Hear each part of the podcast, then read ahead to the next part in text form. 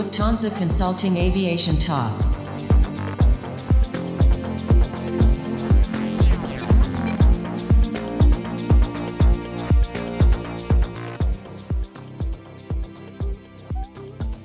Hello and welcome to a new episode of Lufthansa Consulting Aviation Talk.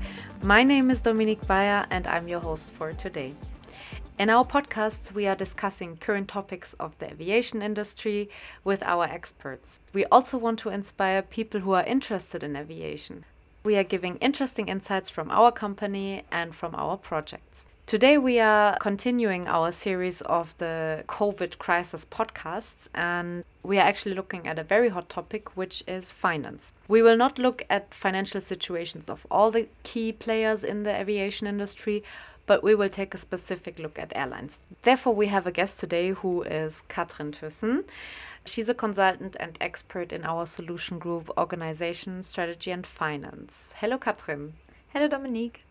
To start off with this very hot topic, I would like to cite IATA's Director General and CEO, Alexandre de Juniac. He stated, Financially, 2020 will go down as the worst year in the history of aviation. On average, every day of this year will add $230 million to industry losses. In total, that is a loss of $84.3 billion. That's why government financial relief was and remains crucial as airlines burn through cash. That's what he said in June 2020, but I feel that this statement is even more true today. Meanwhile, we saw that a lot of airlines have received financial aids from their governments. We have also seen that airlines went bankrupt. Just as an example, we saw Atlas Global, Flybe leaving the market.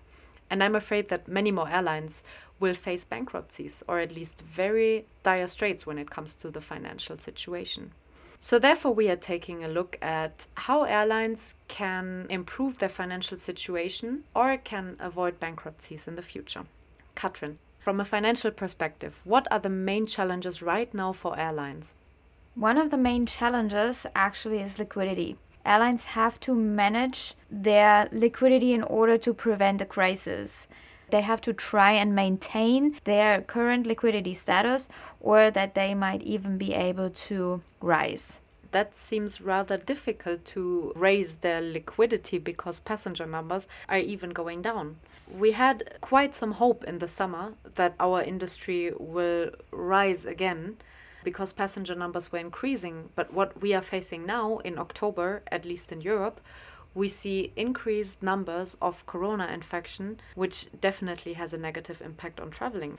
Absolutely right. And this is actually another main challenge we have to face because the timeline and the time frame of this pandemic is so uncertain. We don't know how it's going to develop over the next months and when it's going to be over. I agree. The the outcome um, or the development of the pandemic is very uncertain, but we saw that airlines have taken already a lot of measures, right, to at least not worsen their financial situation.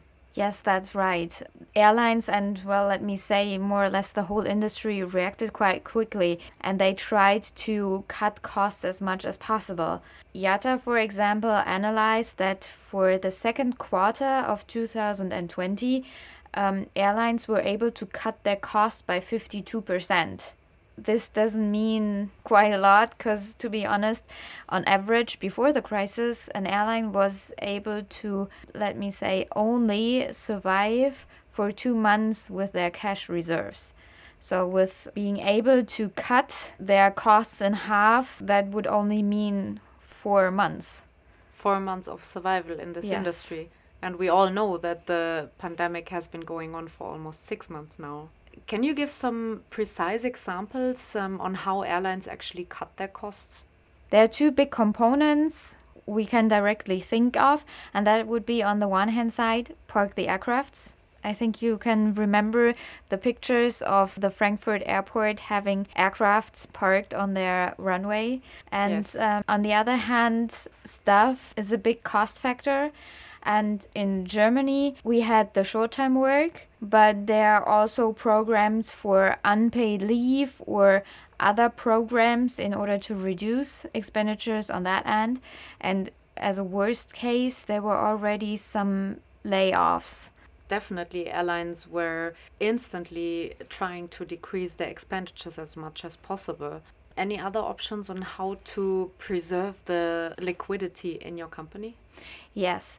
Besides trying to minimize your cost to the most necessary maintenance expenditures, you can also lay off interest payments or stop payoffs like dividends. Here we would have the example of Air France and KLM. They stopped dividend payments, but it was also part of the negotiations with their government as part of their state aid program. Another example is Azul. They were able to uh, defer aircraft deliveries of 82 aircrafts. They were ordered for a time span between 2020 and 2023 and are now deferred to 2024 and later on.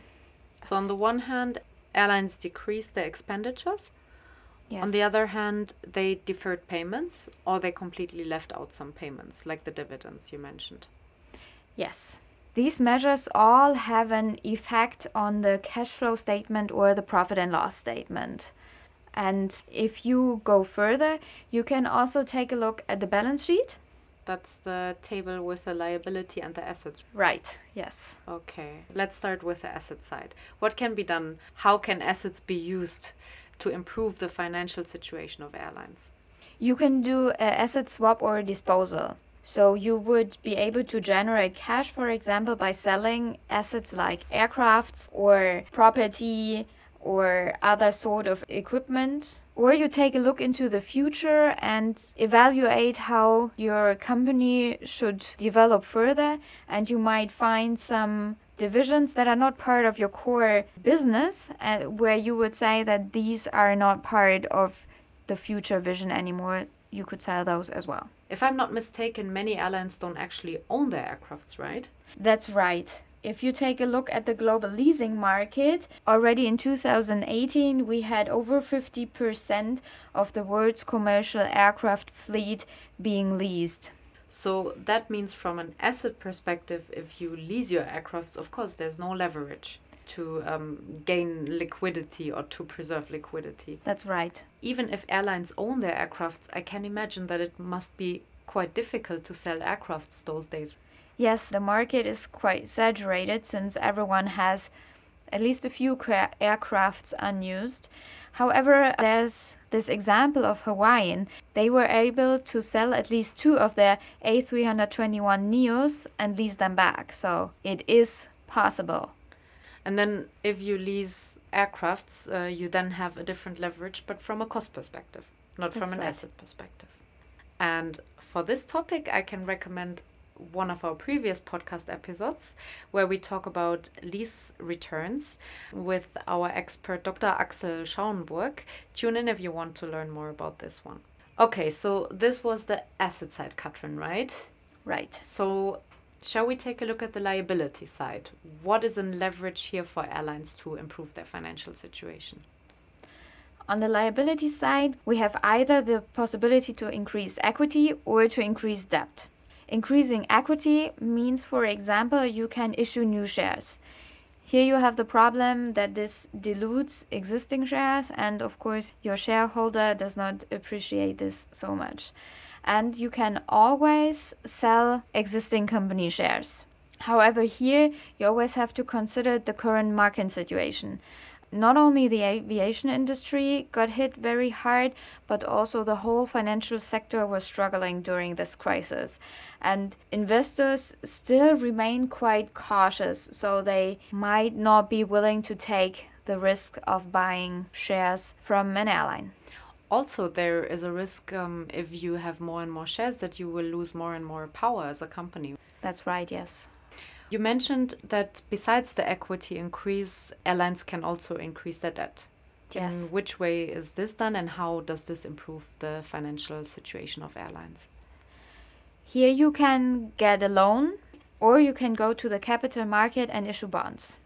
A bond is a debt security, and that means that the investor receives a coupon, and with this coupon, a continuous payment of interest it's mostly yearly. After a given point in the future, depending on the tenor of the bond, there will be a repayment. Is there actually examples of companies doing that or specifically airlines doing that? Yes, actually, in August, it was Finnair as the first European airline selling bonds. And the Financial Times actually stated that this would be sort of the starting point for the airline bond market to stabilize again. All right. And did we see that coming? Did other airlines follow? Yes, Ryanair followed in September, or they issued bonds worth 850 million euros. All right. So issuing bonds doesn't come for free. Both the option of a bond and of a bank loan comes with interest payments. Yes, that's true. And here we come into the problem of the indebtedness. With rising debt, your indebtedness increases, of course, and therefore the risk evaluation of your company rises. With a rising risk, your credit rating goes down, leading to higher interest that has to be paid. So uh, no money comes for free. Even the government payments have to be paid back eventually uh, for true. most of the companies. And we see that besides paying interest, companies might face a poor rating. As we come to an end of this podcast now, um, I learned that airlines in this dramatic situation have some options to improve their financial situation or at least try to prevent the bankruptcy. We talked about the cash flow statement, profit and loss statement when we talked about cost reductions. We also talked about the balance sheet and how we can use assets and liabilities to improve the financial situation of airlines. Thank you for this uh, very interesting um, insight, Katrin. You're welcome. From your expert perspective, uh, what is your future outlook for the industry? Or let me put it differently how can airlines position themselves now to overcome this crisis in the best way? Well, since these times are highly uncertain, I can only recommend to do a scenario based planning with a best case and a worst case and at least one case in the middle. So, this scenario based planning would be on passenger numbers, right? Yes. How the passenger numbers would develop in the future. Exactly. All right. And uh, then it's really necessary to compare this plan on the actual passenger and demand numbers and available routes and destinations. And this you have to re-evaluate frequently together with your um, financial situation and the financial measures that you might be able to take. But always consider the future impact these actions will have in order to not have the liquidity crisis just postponed. All right. I think that was a great finishing statement. So here we are at the end of this episode. Thank you very much, Katrin, for sharing those insights with us today. You're welcome. And to all our listeners of today, if you want to get in touch with Lufthansa Consulting, you can follow and interact with us on Facebook, Instagram, Twitter, LinkedIn, or Xing. And let us know in the comments or on those platforms if you would like us to discuss a topic that you are interested in uh, so we can take this up with our experts and hope you tune in the next time again. Uh, take care and bye bye. Lufthansa Consulting Aviation Talk.